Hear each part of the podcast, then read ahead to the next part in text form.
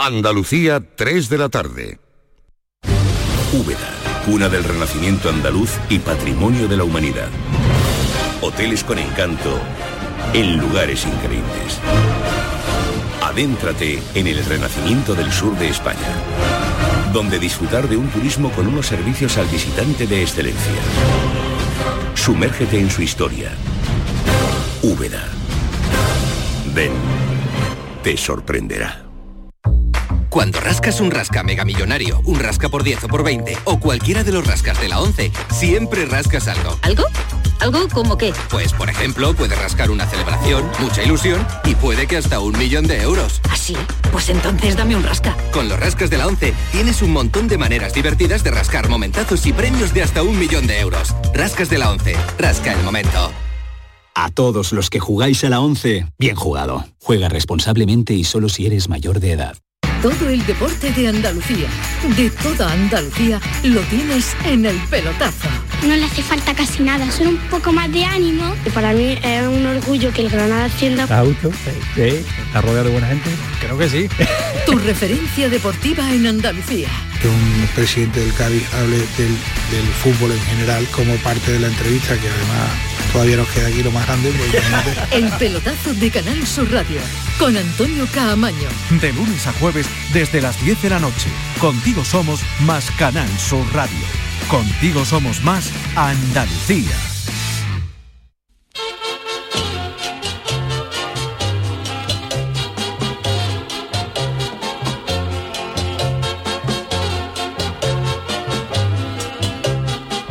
En Canal Sur Radio, el programa del Yoyo. No tengo perdón de Dios, no tengo perdón de Dios, no tengo perdón de Dios, y madre mía, cuando era tan solo un niño, mi madre me lo decía, cuando era tan solo un niño.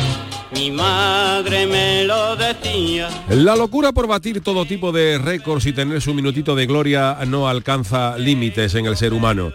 Ya no importa nada con tal de ostentar el récord Guinness de lo que sea, aunque sea la cosa más idiota del mundo. La última pamplina al respecto la he leído esta mañana sobre un gacho de Alemania llamado Felix von Mayvon que ha batido el récord del mundo de tomarse un café caliente en una taza dejando la marca en 3,12 segundos. A mí esta proeza no me causa mayor impresión porque las temperaturas en Alemania son de aquella manera. En Múnich tú te pides en agosto una cerveza fresquita y te ponen una donde te puedes hacer un té. Así que lo del café caliente de este hombre habría que ponerlo en cuarentena. Donde ya te digo yo que este hombre no tiene lo que hay que tener para batir este récord es en España, donde tú le pides al camarero un café templadito a las 8 de la mañana y te pone un café más caliente que el que cuelga los vídeos en OnlyFans, que cuando le puedes pegar el primer buche es en la merienda del otro día. Esos camareros que se cuentan por legión en toda España, esos camareros que por motivos laborales se perdieron el capítulo de Barrio Sésamo donde Epi y Blas explicaron lo que era templadito. Aquí en España el primero que intentó batir ese récord Guinness de tomarse un café caliente fue el mudo de los hermanos Marx, que durante unas vacaciones en Cádiz le pidió un café templadito a un camarero del bar Stop a tomárselo de un buche y el resultado ya lo conocen todos ustedes, hablar con una bocina de bicicleta para el resto de sus días. Yo comprendo que debe ser complicado poner un café a la temperatura ideal para todo el mundo, pero una cosa es que el café esté calentito y otra cosa es que te lo saquen directamente de una fundición de los altos hornos de Vizcaya con el camarero con guantes de amianto y máscara y peto protector. Si el gacho de Alemania hubiera tratado de batir ese récord en cualquier venta de carretera de Andalucía, a esta hora cambiaba el alemán por el habla por señas, así que menos lobos que esos récords hay que batirlos en los sitios adecuados y no en esos países donde por ola de calor entienden 28 grados. En Alemania, Austria, Suiza y todos los países nórdicos están acostumbrados al frío, no al calor. Allí cuando pasan de 28 grados se desmayan hasta las vacas y por eso no le concedo mérito alguno al récord del café del alemán, porque por estos lares las temperaturas son muy relativas. Para un alemán un café a 13 grados de aquí es un café con hielo. Los récords de café hay que batirlos como Dios manda, comiéndose ante a pelo una magdalena de esas gordas de las que lleva seis meses en el escaparate dándole el sol, esas magdalenas que como se te caiga una a la piscina te la deja vacía en dos minutos sin tener que abrirle el desagüe. Y ya con eso con la garganta, el café a tomar por saco Don Fahrenheit. Eso es un récord de café bebido y los demás son tonterías. Para un alemán tomarse un zumo de piña del tiempo ya es segregar adrenalina por encima de sus posibilidades. Los países que ponen la cerveza templadita no son de fiar, señores. La cerveza hay que tomarla fría y el café caliente a esa temperatura que puedan convertir a un niño de San Ildefonso de la lotería en Joe Cocker o Darth Vader en menos de tres segundos. Y todo lo demás son tonterías. Ay, mi velero, velero mío. Canal Sur Radio. Llévame contigo a la orilla del río. El programa del yoyo. Ladies and gentlemen, let the show begin.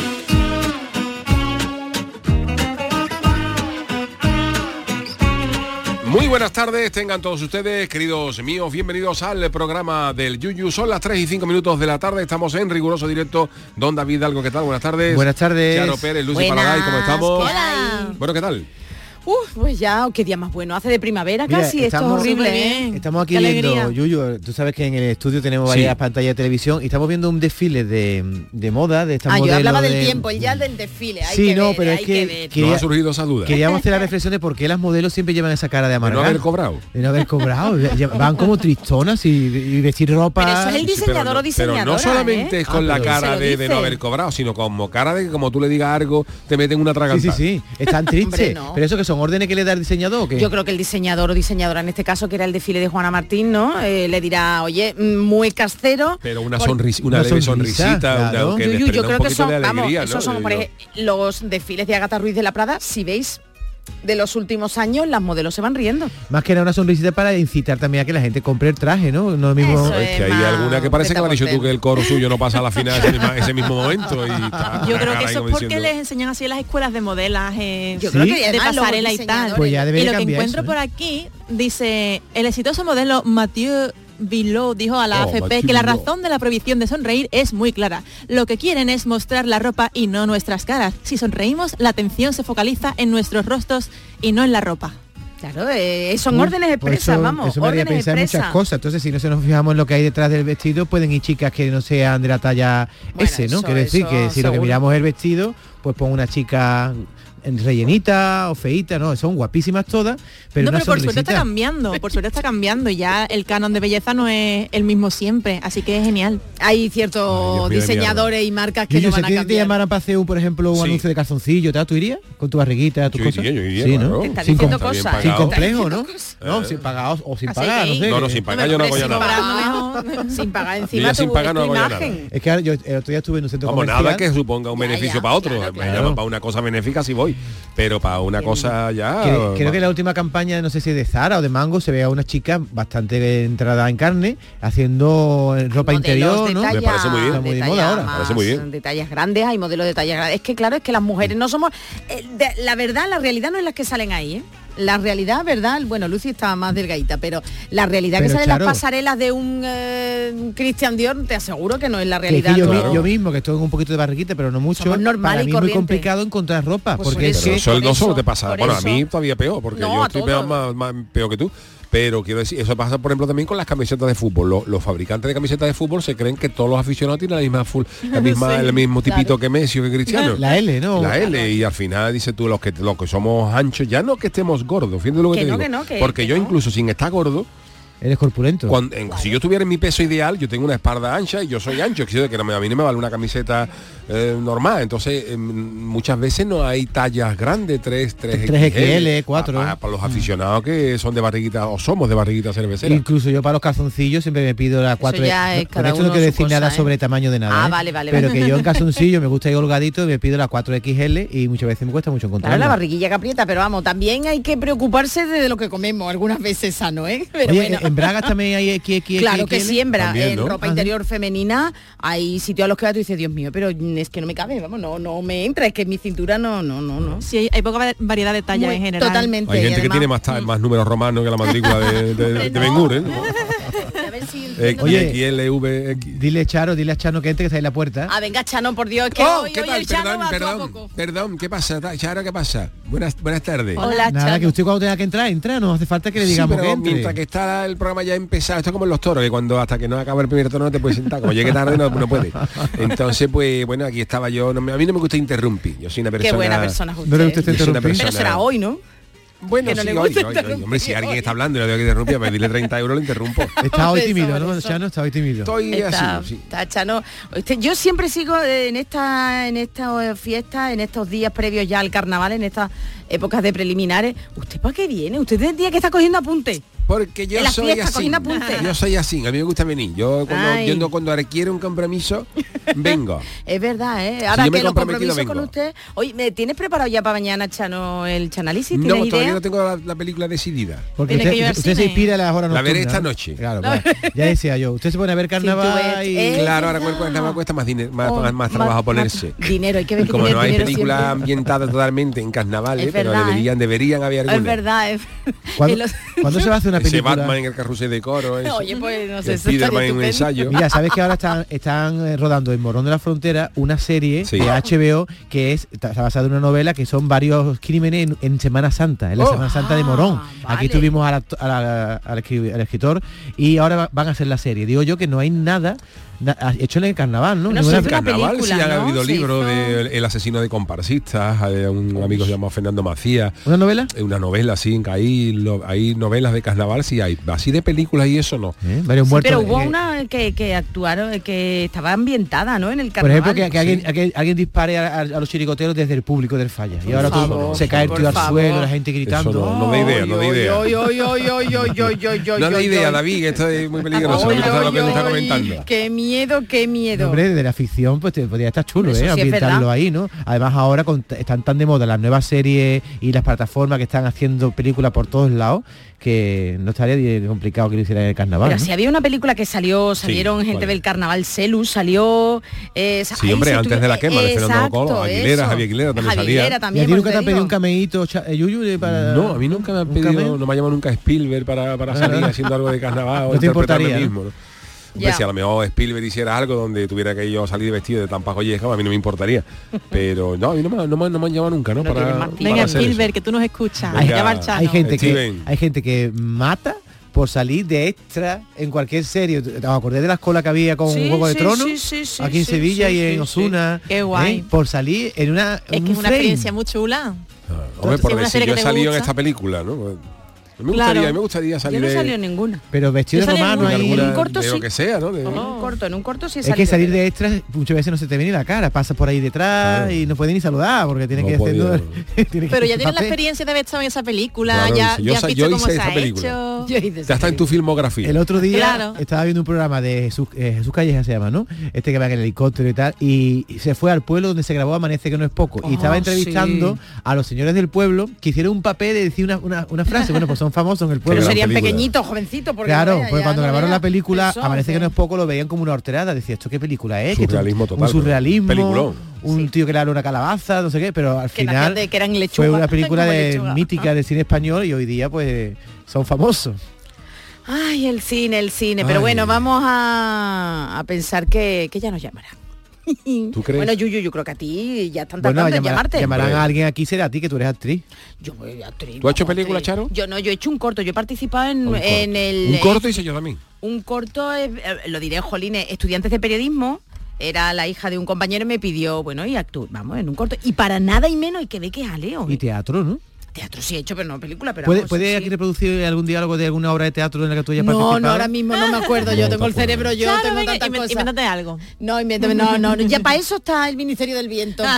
En el Ministerio del. Viento. ¿Y tú, Lucy, tú tienes alguna perspectiva de cine o algo? o- Yo, bueno, yo he estudiado cine, comunicación Ah, audiovisual, ah, es especializado en cine y yo hice las prácticas de mi carrera en la, en la producción y en la grabación, el rodaje de una película que se llama Abuelos, que está en, bueno, en Amazon si la queréis ver. Oh. Y salgo allí, al final acabé también saliendo, Ah, dijo, digo, hola.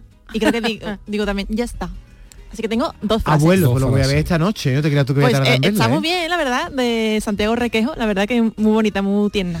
Qué ¿Y tú, bien. Yuyu, entonces el corto cuál es el tuyo? Pues no me Yo acuerdo cómo era, me llamaron unos, unos, unos chavales que estaban haciendo un corto para que yo hiciera de médico, yo hacía de médico con ¿De una bata blanca, y pero no me acuerdo del nombre ¿El doctor? Si hay alguien que lo está escuchando y sabe cuál es, nos puede indicar. Ah, pues pero- le pega al Yuyu Eh, de ser médico, médico, eh, de ¿eh? médico. El- Con la bata blanca, Sí, ¿no? Yo creo que tú, Hace ya algunos bastantes años. si tú sí. fueras médico, tu especialidad sería urólogo. Yo- ¿Pero por qué?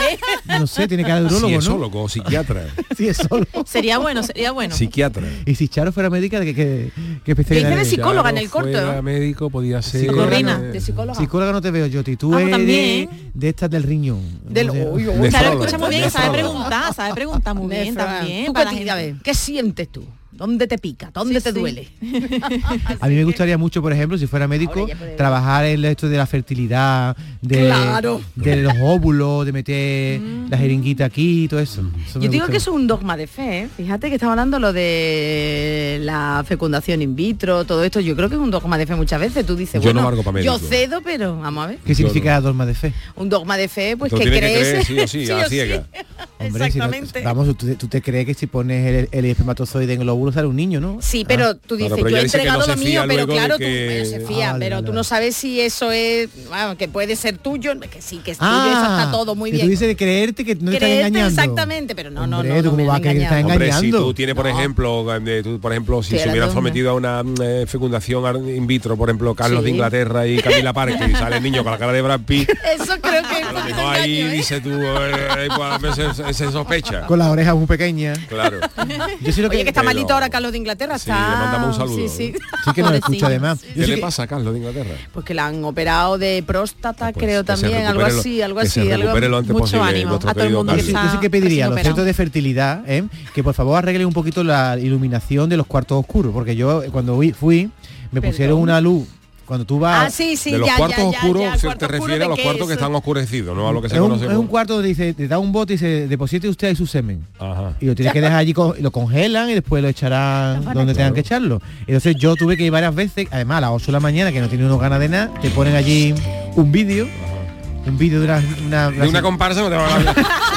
La final del fallo la a poner Pero tampoco le di mucho Tampoco sentido. muchos datos más, pero no le di mucho sentido al vídeo, era una chavala en bikini y con unas mangueras, echándose agua, riéndose. Bueno, pero eso ya era antes, porque ya me imagino que ya todo el mundo lleva sus teléfonos móviles y ya no, hace falta. que te pongan nada. Pero la iluminación es de cocina de restaurante chungo chino. Entonces tú, ¿sabes? bueno, te voy la a decir luz una cosa, mala, voy es una cosa peor, es la iluminación esa automática de los cuartos de baño. Uf, que tú estás sentado haciendo tus cosas y se va la la luz y el meas. tuero no llega, no llega y tiene que estar, estar dando palmas como si estuviera como, moviéndote dando saltos. como si estuviera Bailando la cantando Macarena a la vez que haces pis. como si estuviera cantando Radio Gaga. Ay, para que se encienda la luz. ¿eh? Oye, nos dice, perdona, David Montero 67, hablando de películas, que claro, he abierto A ver, esta tarde parchando. a películas, no, películas de carnaval, la viudita naviera, Sí, que la sale el sopa. Naviera dice. sale el sopa y la comparsa de Paco Alba. Ah, mira, pero, pero me no está refiero, inspirada no en está el inspirada. carnaval. Bueno, sale una sale el escena del carnaval. carnaval de Cádiz, pero yo digo películas inspiradas al 100% en el carnaval de Cádiz, No, no, no. que yo sepa no. Oye, fue aquí donde dijimos, no sé si fue aquí la noticia o en el programa de Vigorra, donde dijimos que hay un váter ahora que al levantarte ya tira de la solo. Sí. Eso Ah, es, eso- lo hemos eso dicho. ¿no? es- No, allí en eso el- ya en los centros otro. comerciales va hasta ya a la orden del día, ¿eh? En otros países los hay ya. Ah, ¿tú lo has visto? Sí, sí, yo, yo he hecho pipí en baterías. de- Lo que pasa es que es horrible porque está todo el rato tirando la cisterna. ¿Por porque detecta el movimiento, se piensa que te has levantado o algo. Y tira otra final y- gasta y más. Gasta muchísimo, Pero muchísimo. tú te sientas entonces, porque claro, si eso detecta que te tienes que sentar para echar el chorrito de agua, si vamos a un servicio público, yo por lo menos no me siento en la taza de ningún... Ah, yo sí, yo es que si no, no me Ah. salen. Ah, vale, pues yo es que me da Pero espérate, ese bate que detecta, así, Entonces, que, ¿qué te te levantas o que sales de Depende, hay Un algunos que sensor. tienen sensor, sensor de presión de cuando tú te sientas de que, de que noten que hay una persona y te, te hace un ruidito y tal. Y hay otros que es por un sensor de luz que tienen de- detrás. Entonces tú estás sen- sen- sentado, pues como estás tapando la luz, entonces el sensor sabe que hay una persona y cuando te levantas, como le entra más luz, pues entonces tira. Pero hay veces que, yo qué sé, te mueve para No coger papel higiénico lo que sea, te tira de la cisterna solo, entonces no. Hombre, pero, ahorrar bueno. agua, todo... Tú te levantas, al menos se te todo ha caído es los válido. móviles. Lo de la presión Oh, de como que es como un peso, ¿no? Que detecta cuántos kilos hay encima, eso sí funciona mejor. A mí es que me da un poquito de asco, a mí un poquito de asco tocar el botoncito de la cisterna.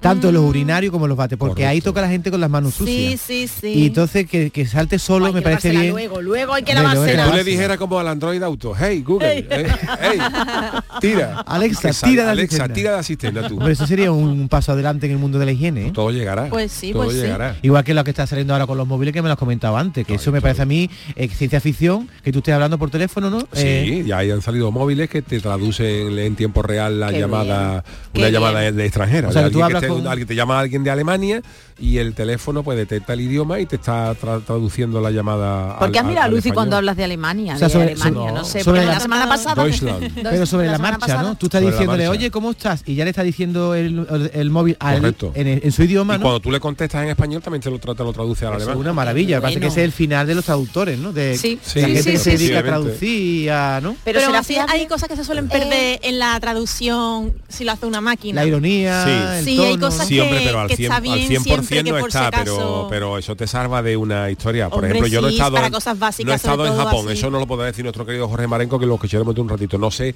pero en Japón siempre se ha dicho, yo no sé tampoco si en, Co- en Corea a lo mejor sí, ¿no? Pero en Japón había, eh, el nivel de inglés, había mucha gente que no hablaba inglés, ¿no? En Corea tampoco. En Corea pero tampoco. sí, en Japón el Pero inglés entonces, claro, si tú ibas a Japón que no habla la mayoría inglés, entonces tú te llevas un teléfono que tú le puedes decir algo a un, a un recepcionista Sí. de un hotel con el Google Translator.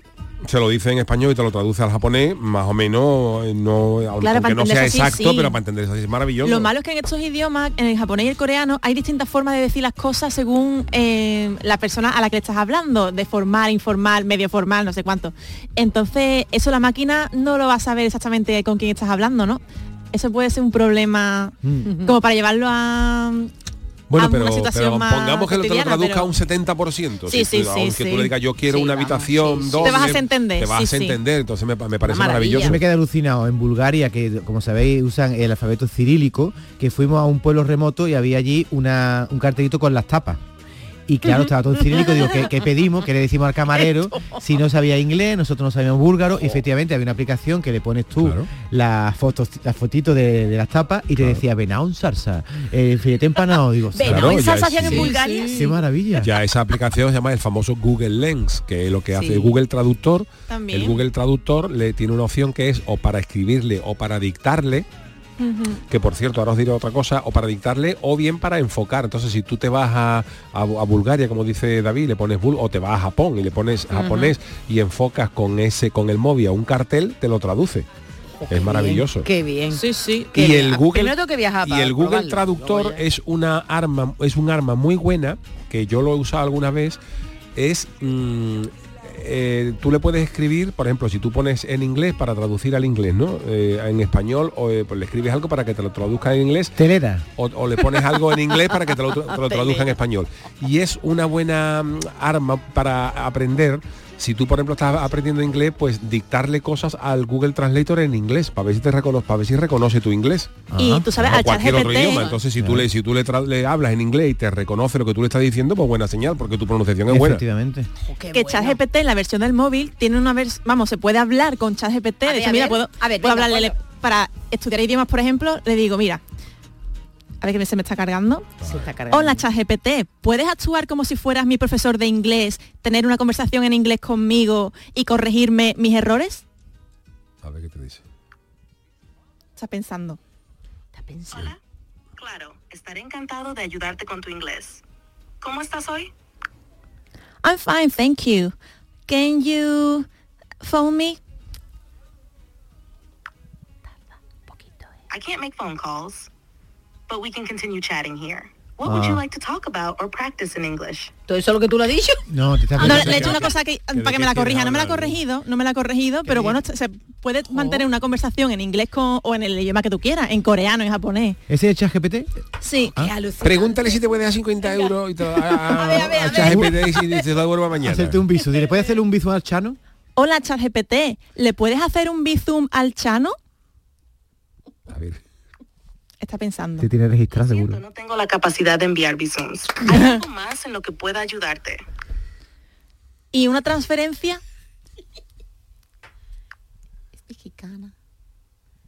No puedo realizar transferencias. Y en metálico a las 5 en la puerta de Canal Sur.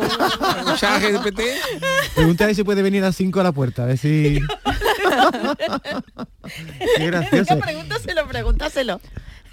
¿Puedes venir a las 5 de la tarde aquí A a la puerta de Canal Sur para darle Oye, 50 euros al Chano. ¿puedes venir aquí a las 5 de la tarde a la puerta de Canal Sur Radio?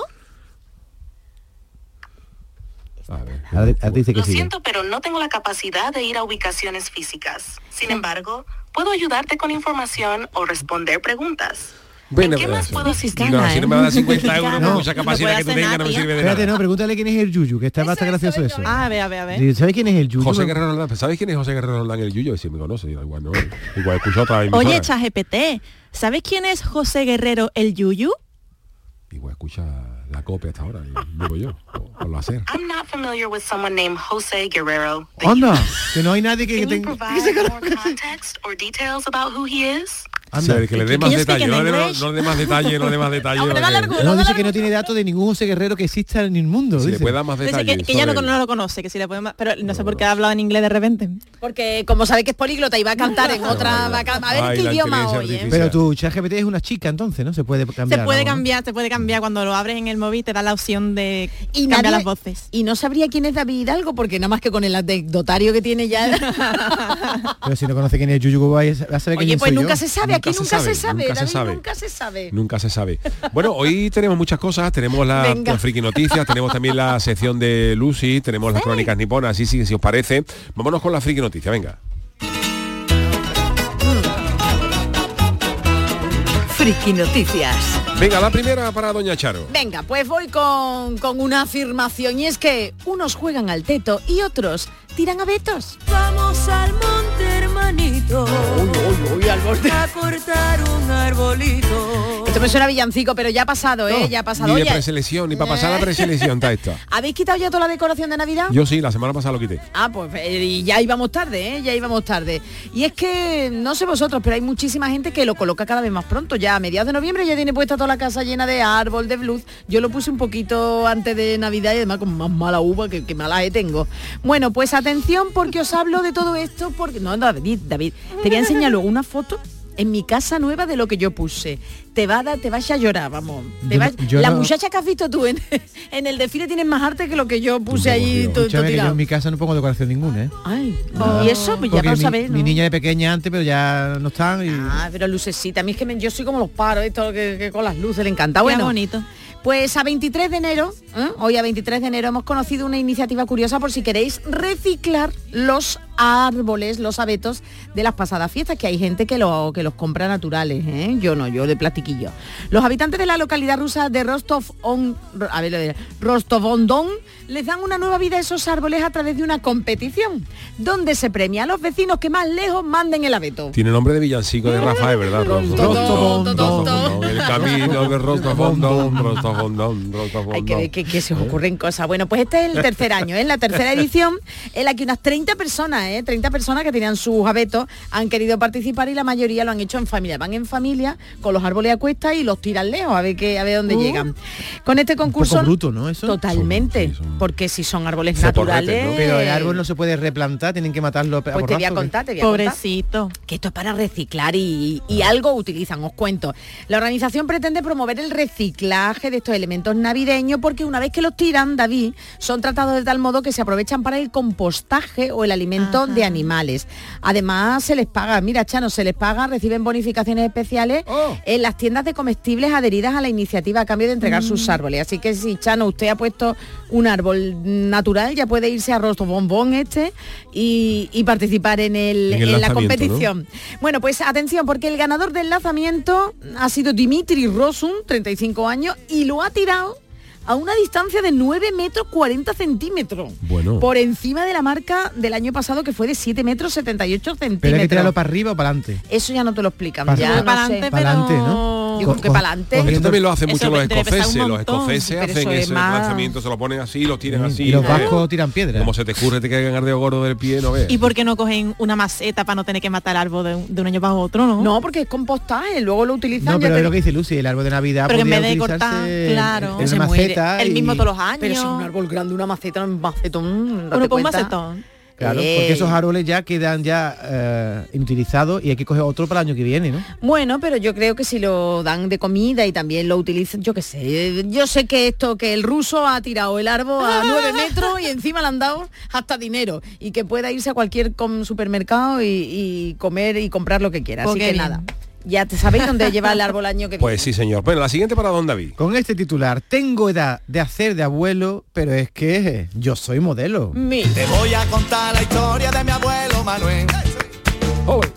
Él sembraba papa. Bueno, de mi abuelo Manuel, no, pero os voy a presentar al abuelo Andrés García Carro. no Ah, sé si lo queréis buscar en internet, A pero ver. es un tipo estupendo, es coruñés, se le conoce como The Spanish King y él tiene 92 años 92. y sigue en activo, sigue desarrollando su carrera. Oye, en el mundo de la moda No y me lo la puedo modelo, pero modelo de que de, Sí, sí. de dentadura o de Es modelo de Bueno, no sé yo. Ha participado en películas, en pasarela y el otro día estuvo aquí Chanel. no, y le pregunté yo a Chanel, digo, Chanel, ¿quién es el señor ese en el, en el Ah, videoclip? Chanel, la cantante. En el videoclip de Chanel este de la puñalada que sale con Sí, Abraham, Abraham Mateo. sale un señor mayor de noventa y tantos años y dice, ese es Andrés García Carro, efectivamente, el mismo del que estoy hablando. Este hombre era ejercía de abuelo hasta que un día su nieta, Celine, que trabajaba en una revista francesa de moda, le dijo, te voy a hacer una foto, abuelo.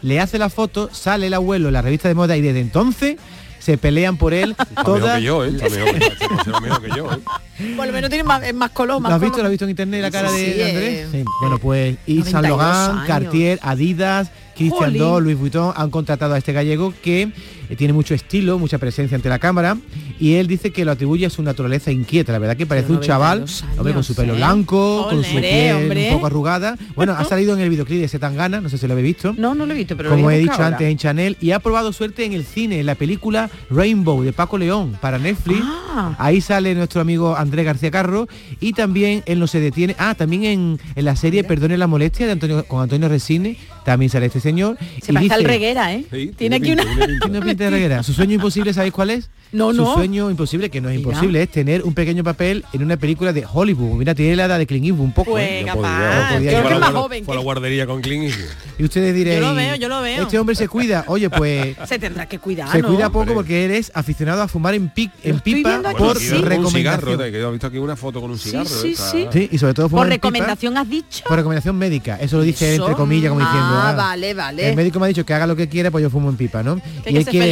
Quiere continuar trabajando. Nombre del, médico. Que tiene 92 años, Pero, verás tú, bueno, pero, pues, pero muy- no, pero precisamente a esa edad ya no Por te dicen eso, que haga lo que tú eso. quieras. Oye, podríamos invitarle un día a este Pues sí, señor, sí, Andrés. García Carro, Pues ¿no? mira, sí, Cuando venga, sí, pase un día sí. por Sevilla. Ojalá llegue a esa ¿eh? edad, sí, y vamos. lo ponemos en el Ministerio del Viento que sea Dios, cuando haga de Dios con esa, con esa melena blanca que tiene, ¿no? Así que nada. Pues muy bien, Chano, usted la suya no le da tiempo. No, a la viene me da tiempo. No le da para tiempo, vamos a dejarla, vamos a dejarla, para sí. Tanto charla. Tanto, Claro, es ay, que se Dios mío, tiempo Dios encima. mío. No pasa nada, yo vengo aquí y se me con ustedes. Ya, ya. Bueno, hoy es- Mañana se lo va a leer todo usted. Mañana todo. Eh, hoy es eh, martes y además de Lucy tenemos las crónicas niponas. Crónicas niponas. Bueno, pues la sociedad japonesa ya sabemos que es un tanto especial. Nosotros la descubrimos cada semana gracias a las crónicas niponas de Jorge Marenco. Y mira, hablando del Spanish King, de este señor que es modelo, hoy vamos a descubrir allí en Japón el talento de un señor con el que se está forrando. Veremos a ver con qué. ¿Cuál será? Querido Jorge, buenas tardes desde Andalucía. Konnichiwa desde Japón. Hace un par de semanas os hablé de una compañía que te dejaba alquilar gordos por hora para hacer trabajos varios. Bueno, pues en el afán de encontrar gente aún más interesante para que los oyentes conozcan un poco mejor este país, me he topado con un tipo de lo más fascinante, a la vez que misterioso. Se trata de Shoji Morimoto. Este tío se está haciendo de oro, especialmente en Estados Unidos, gracias a su libro titulado Memorias de una persona que alquilas para que no haga nada. Y es que durante muchos años, el bueno de Shoji hizo carrera haciendo nada. Hace unos años, y no cuando todas las universidades a las que quiso acceder le rechazaron, hizo de su debilidad una virtud y decidió explotar su único talento, el no hacer nada. Por favor. Creó su propia empresa donde se podía alquilar al auto llamado Hombre que no hace nada por 100 euros al día. Su labor era la de estar a tu lado para lo que quisieras, mientras él no hiciera nada. Quizás es porque la sociedad japonesa es como es, sí tímida y rara para algunas cosas, pero el tío se forró, ya que trabajaba todos los días haciendo nada y tenía toda su agenda reservada con días de antelación. Su labor mientras no hiciera nada era la de escuchar a la gente, quejarse de su trabajo, su pareja, de lo que sea. Contarle un secreto muy gordo que tenían dentro y no podían contárselo a nadie más. Vamos, lo mismo que hace la gente cuando se confiesa. Solo que aquí no hay curas. Hay que decir que el pavo este ni daba consejo ni nada, ya que eso sería hacer algo. Simplemente asentía con la cabeza y de vez en cuando soltaba un. Luego cambió su modelo de trabajo y empezó a publicitarse como el hombre que no decía nada, pero te podía echar una mano. Es decir, que tenía vía libre para poder hacer trabajos variopintos como ayudar a solteros con aplicaciones de citas, acompañar a la gente a ir al cine para no ir solas, o ir a las maquinitas a echar un doble. Incluso hubo una ocasión que acompañó a una mujer a un juicio de separación, haciéndose pasar por su nueva pareja, para tener más opciones de custodia con el juez. Su moto era, hago cualquier cosa y lo de los escrúpulos para otro día. Solo tenía tres líneas rojas. Nada de tonterías sexuales, nada de acompañar a conciertos de pop y nada de mudanzas. Como verás, raro, pero no tonto. Todo esto con su nueva filosofía a 300 pavos al día. Dios mío. La fama y la pasta que le ha dado su compañía y sus memorias hace que haya cambiado una vez más su oferta.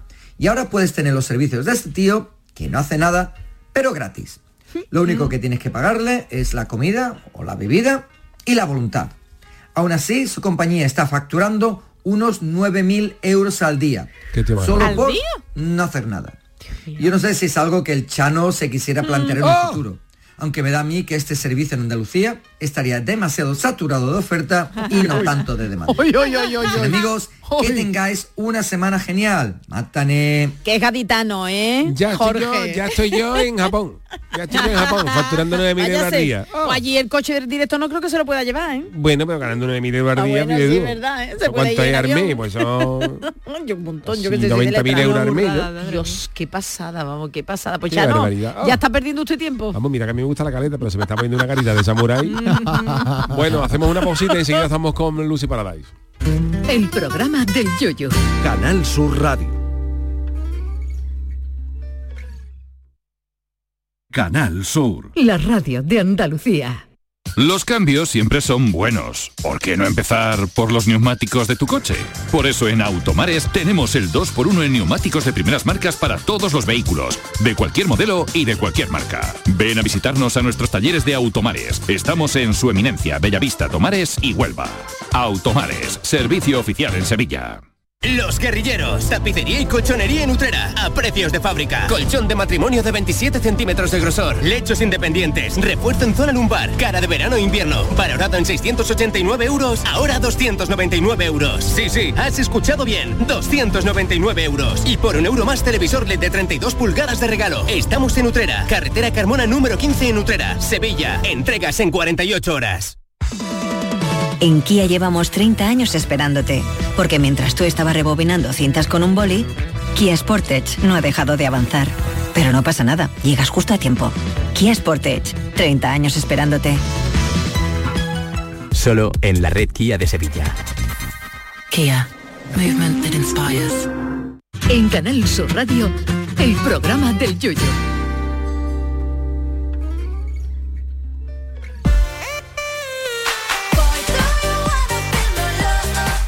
Ah, Lucy, Nando, alucinando. Nuestra querida Lucy Paradise se está convirtiendo todos los martes en una retadora musical, además de encargarse de sacarnos una sonrisa en esta sección a Lucy Nando. A ver qué nos traes hoy, porque después de, obligarme a cantar el Es is Bite de, de María Jiménez en alemán, a ver, qué- a ver qué, qué tenemos hoy. ¿Y por dónde vamos? Bueno, hoy vamos a cantar y tú también vas a cantar A en ver. otro idioma, pero eso lo vemos ahora después de esto, porque he pensado que en algunos programas podríamos descubrir un país asiático algo más en profundidad. Ajá, vale. Vale, vale, Porque, sí. por ejemplo, ¿sabías algo de Laos? No, yo no sé nada. nada de que- Oman. No. El lado donde se fue Juan Guerra, ¿no? Ah, ni idea, no, ya no me acuerdo de Tampoco eso. no lo sé. Cuando, cuando se bu- buscaba Juan Vale, Guerra, vale, lo buscaban pero- en Laos, que lo encontraron allí. Pero vamos, poco más sabemos de Laos. Pues eso que hay muchos países en Asia que no conocemos mucho, entonces pues vamos a descubrir juntos Venga. algunos países. Hoy voy a hablar de Singapur. Ay, qué chulo. Pues mira, la bandera de Singapur son dos rayas, por abajo es blanca y por arriba es roja, y a la izquierda arriba tiene una luna blanca y cinco estrellitas que forman un círculo a la, a la derecha de la luna. En el mapa, ¿dónde está? ¿Dónde está Singapur? Es un, vamos, está en el piquito de abajo de una península, Sí. que arriba está Tailandia, que bueno, Tailandia también tiene parte del continente asiático, pero también sale por la por esta península. Después abajo está Malasia y la puntita de abajo del todo de Malasia pues es Singapur. Es una ciudad-estado. Ah, que mira, como el mm, es. Sí, sí, sí. Hay tres ciudades-estado en el mundo. Esta es una de ellas. 719 kilómetros cuadrados es lo que ocupa. Que es un poco más grande que Barcelona simplemente. Madre mía. Ah, yo pensaba que Singapur era más grande. Pues no, no, no. ¿Qué va, qué va, qué va? Es muy pequeña. Además, como está en esta península, en Tailandia hace calor todo el año. Pues esta que está más abajo todavía, pues hace más calor. La humedad no vea, ¿no? Allí. Uf. Claro, allí horrible. El pelo a mí se me encrespa que flipa. ¿Has ido mucho tú a Singapur? Sí. Nada, nada, nada. Ah, vale, no Fui sé, a no Tailandia, pero vamos, que, que sí que... Dicen que es ¿El, precioso el que es de Tailandia. Singapur, ¿cómo, se le, cómo se le llama? ¿Singapurense o...? Singapureño, entiendo, singapureño. Vale. Sí. Y entonces, Singapu- esta los singapureños tienen nombre de grupo rosiero, ¿verdad? Los Ah, pues mira. singapureños. o de una comparsa. cuatro, de cuatro, de cuatro, los singapureños. Pues en el siglo XIX fue punto comercial estratégico de Gran Bretaña con su puerto, porque al final pues tiene ahí. Claro. eh, la zona marítima pues importante, ¿no? Que está ahí conectado con, con toda esa zona de Filipinas y tal. Y entonces más tarde fue ocupado por Japón y después de la Segunda Guerra Mundial formó parte de la colonia británica. En 1900, con- mm, 1919, uy, 59, ¿a dónde voy yo? Yo digo, yo digo, ¿qué primera guerra? 1959 consiguió autonomía interna y se unió a Malasia. Pero en el 65 se separaron por tensiones, tensiones étnicas. Ajá. Allí las Mm, etnias mm. mayormente son chinos, pero seguido de malayos e indios. Es muy mezcla. multicultural. Qué mezcla. Los idiomas que se hablan son inglés, malayo, mandarín y tamil. La mayoría suelen saber inglés bastante bien. Este, lo que suena es un grupo de Singapur. Ah, La vale. mayoría de música así que estaba buscando cantan en inglés. A ver, vamos a escuchar a los a los de Singapur, a ver. Han callado. Tocan No, bien, tocan bien. tocan bien. Suena bien, suena bien. ¿Cómo se llama? ¿Cómo se llama esta gente? The Sun Willows. Ah, The The Sun The Willows. Sun Willows. La canción es Glass House. Casa de cristal, entiendo. Casa de cristal, sí.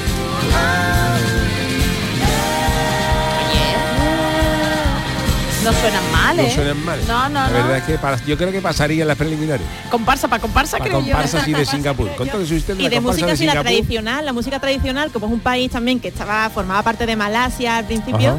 pues la música tradicional es la de Malasia, que suena un poco así. Al timbre, al timbre viejo, al timbre No, viejo escucha, suena. pero, pero esto qué, qué instrumento que están tocando? Como un Campanitas, será, Campana, ¿no? sí. la verdad que no, Como no un xilófono puede ser. Ah, sí, podrá Pues ser. esto ya un pedazo de xilófono. En Corea, por ejemplo, Más sí que grave. tienen como unos xilófonos, pero que son como hechos con campanas, Ajá. ¿no? Como tubos de metal a veces. Sí, sí. Entonces era una romería de allí o algo. ¿no? Sí. Está llegando la- la Virgen, la Virgen de Singapur. o mira, la Virgen del Merlión. El Merlión es el símbolo de Singapur, que es una criatura mitológica con la cabeza de un león y el cuerpo de un pez. La cabeza del león Oh. simboliza la conexión de Singapur con su nombre malayo, que significa ciudad del león, y el cuerpo del pez pues destaca la importancia histórica de Singapur como puerto marítimo. Usan el dólar de Singapur como moneda, que un dólar son 68 céntimos, Fíjate. y en el índice del Big Mac, ¿conocéis el índice del Big, Big Mac? ¿El McDonald's? Eso no. depende Claro, de, Mac de McDonald's. Claro, para es ver un la- índice, de que te dice la economía de un país a base de cómo vale, cuánto vale el, el Big Mac, ¿no? exacto. Y bueno, el Big Mac, allí la hamburguesa de Big Mac vale 4,24 dólares americanos. Ajá. En España es 4,77. O sea que sería un poquito más barato, barato. que, que Ajá. España. ¿Y sabéis cuál es el país que lidera la lista del Big Mac? Del índice del El, Big el Mac. más caro. Ah, ah, El, el más caro de Alema- a- Austria, Japón. Noruega. Suiza. Suiza. Ah, Suiza, claro, Suiza. claro. Sí. ¿Cu- ¿Cuánto vale una hamburguesa en Suiza? Por lo menos 12 euros, ¿no? Creo que eran siete y pico. Ah, sí. Me meto aquí en, Sí. el índice Oye, del Lucy, eh, en el aspecto físico, lo- ¿los singapureños son de raza como china? ¿Tienen los, los ojos rasgados? Mm, como, sí, asiáticos, con los ojos rasgados y mor- más morenitos. Son morenitos, como Porque los también tienen mucha mezcla con los indios. Claro, es que la Y mezcla es también por el Claro. clima de allí está un poco más, más tostado. A mí el nombre del país me suena ambientado, Singapur. Dame un Singapur de esa para el coche. Un Singapur de pino, un Singapur de pino. De si un singapureño y verás tú. Un saludo a los singapureños y Bueno, a lo mejor a ellos ¿eh? les suena a España otra cosa que Ya, se diga ya, allí. por eso, me por suena eso, a. Ambipur, Singapur.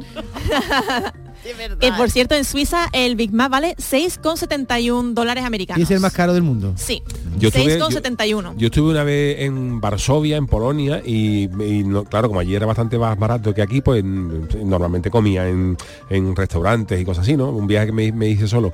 Pero un día se me hizo tarde y tuve que comer en un Big Mac, en un restaurante de estos, un McDonald's, porque ya no quedaba nada abierto y me lo comí. Y no sé exactamente eso, hace ya 12 o 14 años, quizás más, ¿no? Pero me acuerdo que me costó allí el menú 2 euros con 30 y algo. el menú. El menú. Aquí estamos Cuando hablando de la aquí- hamburguesa sola. Cuando aquí valía, cuando aquí valía a lo mejor 7, 6 o 7 euros el menú, pues allí me costó creo que 2 euros y medio. Polonia no llegó a 3 euros. Se ha encarecido un poco los últimos años, pero sigue siendo más barata bastante. Es muy barato, sí. es muy barato Polonia. Buen sitio para irse viajar. de viaje. ¿Sabes Sí. cuál es la comida típica de Polonia? Es como un bollo, un mollete grande así, como un bollo, que le hacen un agujero encima y dentro hay una sopa. Entonces tú le Ah, quitas el tapón al, al bollo, ¿Y no empapa la- está empapa por dentro, pero por fuera, pero por sí sí la sopa está dentro, pero como tiene corteza el pan. Cuando muerde el bollo te llega el sarpicón. Qué gracioso. Esto tienes que comer con un paraguas. Exactamente. Pero el pan está mojado después, ¿no? Está por dentro mojadito, Eso- pero está eso- bueno. A está mí no me gusta el pan mojado. Pero te da para coger cuchara porque eso tiene que empapar Sí, el pan sí, que no vea, David. Se lo tienes que comer pronto, pues si no. Tiene un nombre, con Z empieza, no recuerdo el ¿Será nombre. que la corteza es muy dura del pan, no? Así. Superpan. Otro día Y hablamos de hablando- Polonia, otro día hablamos de Hablando Polonia. de comida, mira, he, he apuntado aquí comidas extrañas que se pueden encontrar en Singapur. A ver. Atentos. Extraña para nosotros, claro. Perro no, Sí. ¿no? Perro no hay allí, ¿no? Perro no he visto. Sopa de cerebro de cordero. Ay, Qué bueno. Qué Sopa de tortuga. Oh. Tortuga. Trompas de falopio fritas. Perdona. No sé de qué animal. pero la o de persona. falopio- Trompa La trompa de falopio falopio es un órgano de humano, ¿no? Freído por cuarto y medio de Supongo trompa. que lo- los animales tendrán también, igual que las mujeres. Hombre, pero ¿de qué animal? De la vaca, ¿no? Yo La, qué tro- sé. ¿La vaca tiene trompa de falopio? Debe Supongo, tener. ¿no? Pa' Al lado de mi casa hay uno que voy a preguntar esta tarde.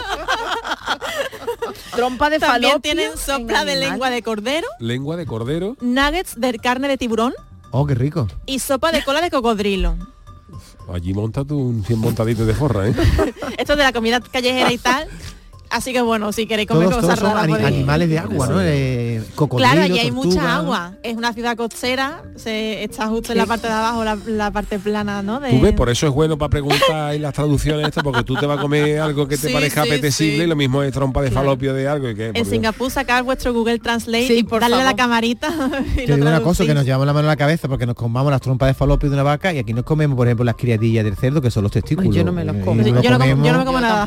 Yo me lo comí un día sin querer. Coliflor. O, un- o los caracoles. O los caracoles. que Caracoles es una cosa, verás tú, o las cabrillas, asquerosos. te quiero decir, que, que están muy buenos, pero... Los caracoles se arrastran por todos sitios y no lo comemos. Sí, bueno, No será, comas. hablemos Ah. de comer, no hablemos de lo que no hemos comido. Bueno, pues... Bueno, la ciudad es muy segura, muy limpia, tiene muy buenos salarios, ha remontado muchísimo económicamente, es la ciudad menos corrupta de Asia, la quinta menos corrupta del mundo y es la más occidental de Asia también por la, por la influencia de Reino Unido, que es la ciudad en la que sus ciudadanos, ciudadanos más rápido caminan en todo el mundo. Más rápido caminan, Sí. sí. Oh. Madrid está en el tercer puesto. Ah, mira, no lo ¿eh? sabía y los sevillanos no, ¿no? Por ejemplo, no, malagueños, no, no, almerienses, Hay gente que se dedica, gaditanos. hay gente que se dedica en el mundo a medir lo, lo rápido que hacen los Sí, pasos. sí, cuántos pasos hacen, cuántos Perdón, pasos hacen por minuto, creo que se ponen. Y, y daban un montón de Yo pasos ando esta muy gente. rápido, ¿eh? Pero no sé yo cuánto... No, no sé si tienes el dato ahí, el promedio No, de... ni justo no, pero lo buscaré. Vale, Otro vale, día vale, vale, vale. Os, busco esa lista porque existe, existe. Entonces aquí hay muchísimos negocios, muchas startups eh, tecnológicas porque los impuestos son muy bajos. Dicen que el, el salario es como 4.000 dólares mensuales, pero que es carísimo vivir. La ciudad tiene más de 5 millones de habitantes. Es uno de los 10 países más ricos del mundo. Pero también venimos aquí otra cosa, que es que tienen un montón de leyes muy estrictas, y os voy a decir lo que está prohibido aquí. Bueno, la importación y venta de chicles está prohibida en Singapur. Ay, pero ¿por qué? para, que se- para que esté limpia. La ciudad. Sí, Ah, y solamente hay chicles terapéuticos. Perdona. Si te lo receta el médico. Médico. ¿Y Sí. para qué? ¿Contra qué? A lo mejor tienes estrés y mascar chicle te viene bien. No sé. O para, en el seguro pidiendo, pidiendo chicle. O a lo mejor le dice, voy a ir ya se me puede- y si me puede, se me- se me puede recetar un chupa chupa después de comer. o para que no se te ponga Te lo agradezco. o hay chicle con flúor que te hacen también ese cepillo de dientes. Puede ser, no sé, a una persona Venga, que hay tenga chicle un con muy sabor a mal hierbabuena para echárselo al puchero, ¿no? A gente que esté más tiesa, pero yo le echo un chicle al cardo. En vez de una vez que le echa un chicle. Claro, sale más barato a lo mejor. Pues otras leyes, no tirar de la cadena en un baño público es delito, tendrías que pagar 150 dólares. Eso estaría, eso está, Está muy bien eso. Ay, que se Está prohibido cosa. escupir por la calle. Pero perdona, Lucy, ¿cómo puedes saber tú si tú entras en un habitáculo donde alguien ha orinado o ha hecho otra cosa Porque igual hay un funcionario allí dentro. O habrá Mirando, cámaras, ¿no? supongo que habrá cámaras. y le ponen la multa a uno que está andando por la calle? Oye, usted no ha tirado de la cisterna, ¿no? Claro. Es delito. Yo supongo que lo tendrán un poco más controlado. El que ¿no? entra y el que sale del baño, claro. Pero bueno, eh, no, no- o sea, no dejéis Bueno, el eso es tan sencillo como que esté automatizada la puerta y No se abre hasta que no y tire. en la cadena y no se abre hasta que no tire, pero claro, igual, No igual tú no has hecho nada y a ti te ha tirado de la cadena. Pero tiene una cosa, el que, se, el que se va de un baño y no tira de la cadena, esa persona es mala persona, ¿eh? O como haya echado un barquito flotador. Ahí como, como sale ahora de Quito barco velero, llévame conmigo. A donde yo quiera. Bueno, pues esto está maravilloso. Lucy, no nos queremos quedar sin tiempo para las canciones porque lo veo interesante. Una canción que tenemos aquí, la conocéis seguro. Mamma mía, Hombre, de. ABBA. Que también son de Singapur, ¿o qué? Estas son de son suecos. Ah, vale. Pues os traigo hoy la traducción al español con la guitarra y después, bueno, Chano o Yuyo, ¿quién quiere cantar? Es que ¿En yo francés? cantar en francés me da muy irregular, yo no, no di francés. Yuyo entonces, Yuyo Lo mejor. intentaremos. Venga. Pues prepárate, ahora voy a cantarla en español. Venga. Y presta atención porque tienes que cantarlo tú. Uf, uf, el En mamá mía francés. en francés. En francés. Ya sabes tú, Madre Charo, que la, O y la U es U. Toad es tú. ¿Eh? Pero no le des pistas, no Ah, le des vale, pistas, no, que no, sea él el que lo adivine. Ah, bueno, yo se ha agobiado, se ha agobiado. Si estoy aquí Vamos, si todavía- no se agobió con el alemán, no creo yo con el francés. Bueno, primero Venga, anunciades. vamos. Por la versión en inglés, ¿no? En, español. Le voy a cantar en español. En español. Me llevas poniendo los cuernos desde no sé cuándo. Empieza así, os lo juro. Oh, por Dios, por Dios. He tomado una decisión, esto debe acabar. Mírame, aprenderé alguna vez, no sé cómo,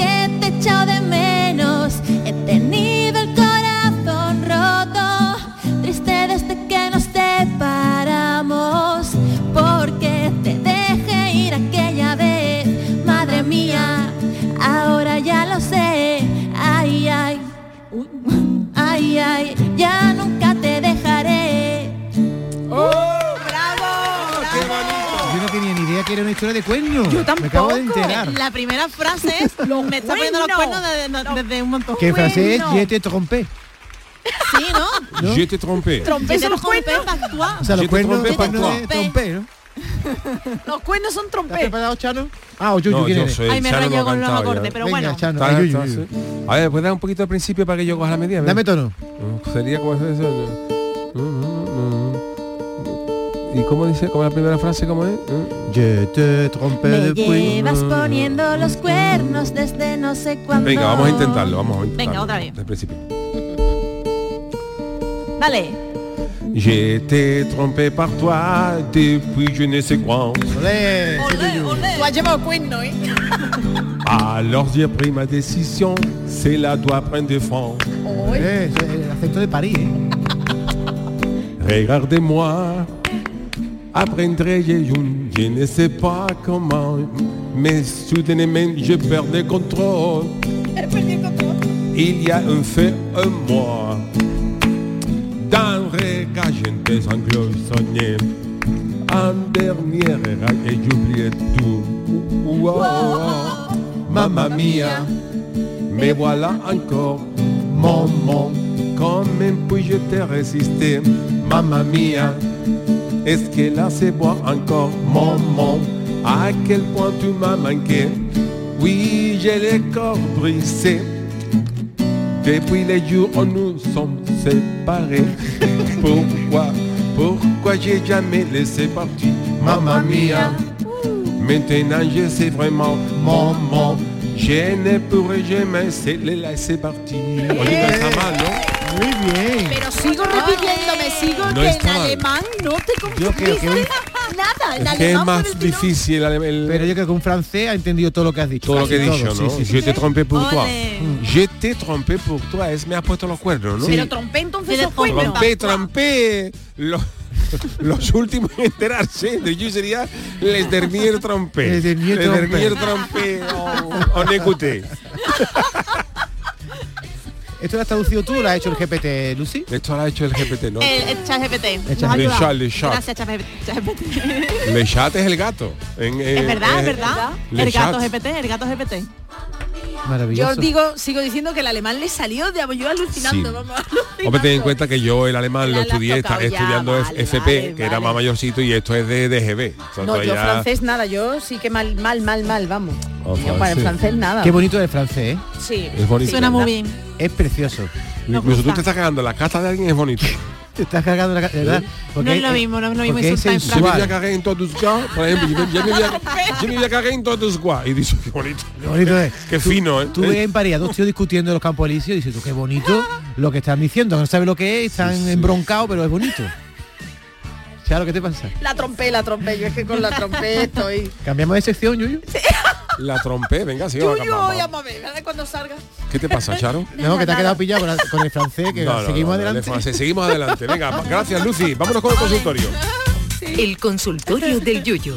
La verdad es que este, este es Bravo, consultorio... Yuyu te dice por aquí Agustina, eh, Eh, bravo. gracias. Bueno. Merci beaucoup, Agustín. ¡Ay, mira! Oh, merci beaucoup, ¡Ay, Agustín. que se ha venido arriba, Agustín! Pero, no le digas Yesito con P.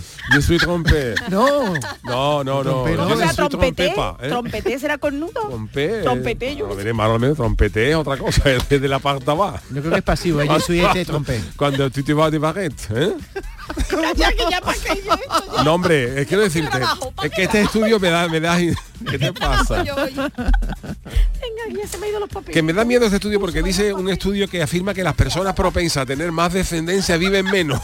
Lo que me faltaba ¿Tú lo ya. tienes? A ver, Charo. ¿esto cómo es? Pues mira, un equipo científico de la Universidad de Michigan ha confirmado que hay una determinación genética, que esto vienen los genes para tener más descendencia y que esos mismos genes hacen o influyen en que vivas menos. No. En concreto supondrían pocas probabilidades de vivir hasta los 76 años, Yuyu. Para ello han analizado información genética, reproductiva y registros de defunción de más de 276.000 participantes en una base de datos de Biobank del Reino Unido. Y nada, que pese a esta certeza científica, oye, que los investigadores subrayan que aparte de que la tenga, que tenga los Sí. genes eso de ser propenso a ser bastante padre o madre, que también los agentes externos pueden influir. Bueno, al final va a ser cierto aquello que nos decían nuestros padres, eh, sobre todo las madres, que me vaya a quitar la vida, me vaya a quitar, me, me estáis mamá. matando. Por eso os preguntamos lo siguiente, ¿creéis que este estudio es cierto, que los que tienen o tenemos más hijos vivimos menos, sí o no? ¿Y por qué? ¿Qué dice la gente? Pues vamos a escuchar el primer audio. Buenas tardes al programa del Yuyu. Respecto a la pregunta del consultorio de hoy, yo no estoy de acuerdo con el estudio este que han realizado en la Universidad de Michigan. Eso pasará allí en Michigan, en los Estados Unidos. Pero aquí, por ejemplo, mi abuela paterna fueron nueve hijos y mi abuela falleció con 93 años. Efectivamente. Y mi abuela materna fueron dos más, tuvo 11 hijos y también falleció con más de 90 años. Así que eso ocurrirá allí en Michigan, aquí en Andalucía no perdían el tiempo. Será por esto de que antes no había televisión. Será por sí eso. que es verdad, la abuela de Mariquilla también creo que eran ocho, her- son ocho hermanos y ocho hijos y tuvi- y la abuela falleció el año pasado con 90 y largos. ¿eh? Pues no O sea tendrá que- en los genes eso. Yo te hablo de un estudio de Michigan. Aquí Genaro Malatesta dice que el estudio es rigurosamente cierto. Lo que pasa es que la Universidad de Michigan es un poco, ha dicho mojonera, yo lo leo, y solo publican movidas raras. Si fuera la Universidad de Massachusetts, a lo mejor la cosa cambiaba. Eh, Montero 67 también va por esa línea. Mi abuelo, mis abuelos maternos tuvieron 14 hijos cifra para un equipo de fútbol mixto con suplente. Dios Mi abuela mío. vivió 94 años a pesar de los 14 partos naturales. Y fíjate que son las mujeres las que tienen más desgaste, porque son las que tienen que parir y tienen que estar embarazadas. Los hombres mía. ponen la semillita y se acabó. Por eso, y dice que yo, so, que yo solo que he tenido dos y porque mi mujer me convenció que si no me hubiera quedado con mis gatos que gastan menos. No pues nada, rápidamente, Muy que bien. nada, que los nuestros viven mucho y van a vivir mucho tiempo. Eh, pues no irse a Michigan, que allí está la cosa está, está regular. Eh, Trompé, eh, trompé. Charo despide hoy musicalmente con qué? Bueno, yo creo que lo habré Oh, puesto en otra oh. ocasión, pero es que ayer estaba yo buscando otras cosas para otro programa y dije, yo voy a poner esto, me voy a ir al año 1983. cuando ves Hoy, me Rocío, la más grande. Equivocando. Mira, Oh. ¿con quién? ¿Por Ah, no, no no. dices nada cuando ves que nos estamos distanciando? Es una colaboración, ¿eh? Con otro grande. Parece que se apartan los De momento el otro no ha llegado. y seguimos tú y Ahora le contra la de la trompeta. Quizás la lluvia que cae tan fuerte. Qué grande. Ya no te moja. ¿Qué decir el autor? Y no te importa, ni te mueve, ni provoca. Y a mí es tu boca. Ahí está, ahí está. A ver, a ver. No, tiene que venir ahora. Me sabe a limón. 1983, señoras y señores, viene ahora. ¿Por qué no dices nada cuando estábamos tú y yo solos Qué grande. en el coche? Ay, Juan, Juan, cuidado, Juan. ¿Por qué no dices ¿Te suena, nada no, Yuyu, esta, no? No, no amor? Juan Pardo vive. Juan, Juan, Juan Pardo entra fuerte, ¿eh? Que entramos del coche, hacemos el amor, Juan Pardo. Oye, y ya que la lluvia me moja, qué forma de... Pero qué feo está, está en el coche sin hablar, ¿eh? Depende para qué, claro. Te voy a contar luego una anécdota de. No mía, no mía, ¿eh? Qué bonito, Juan Pardo, la verdad es que Juan Pardo entra poco. Pero cuando entra, entra, entra, fuerte. Gracias, Charo Pérez. Gracias, David Algo, gracias, Lucy Paradise, el gran Manolo final de la parte técnica. Volvemos mañana a partir de las 3 en el programa del Yuyu y yo me quedo ahora un ratito con el café con Mariló. Hasta mañana.